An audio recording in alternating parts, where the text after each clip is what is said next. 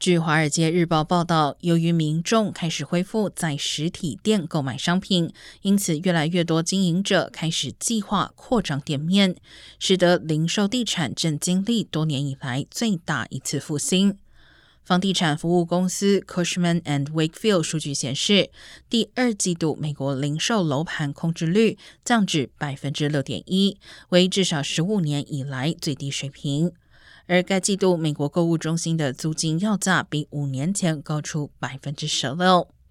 摩根士丹利的一项分析显示，去年国内开店比关店要多，这是自一九九五年以来首次出现这样的情况。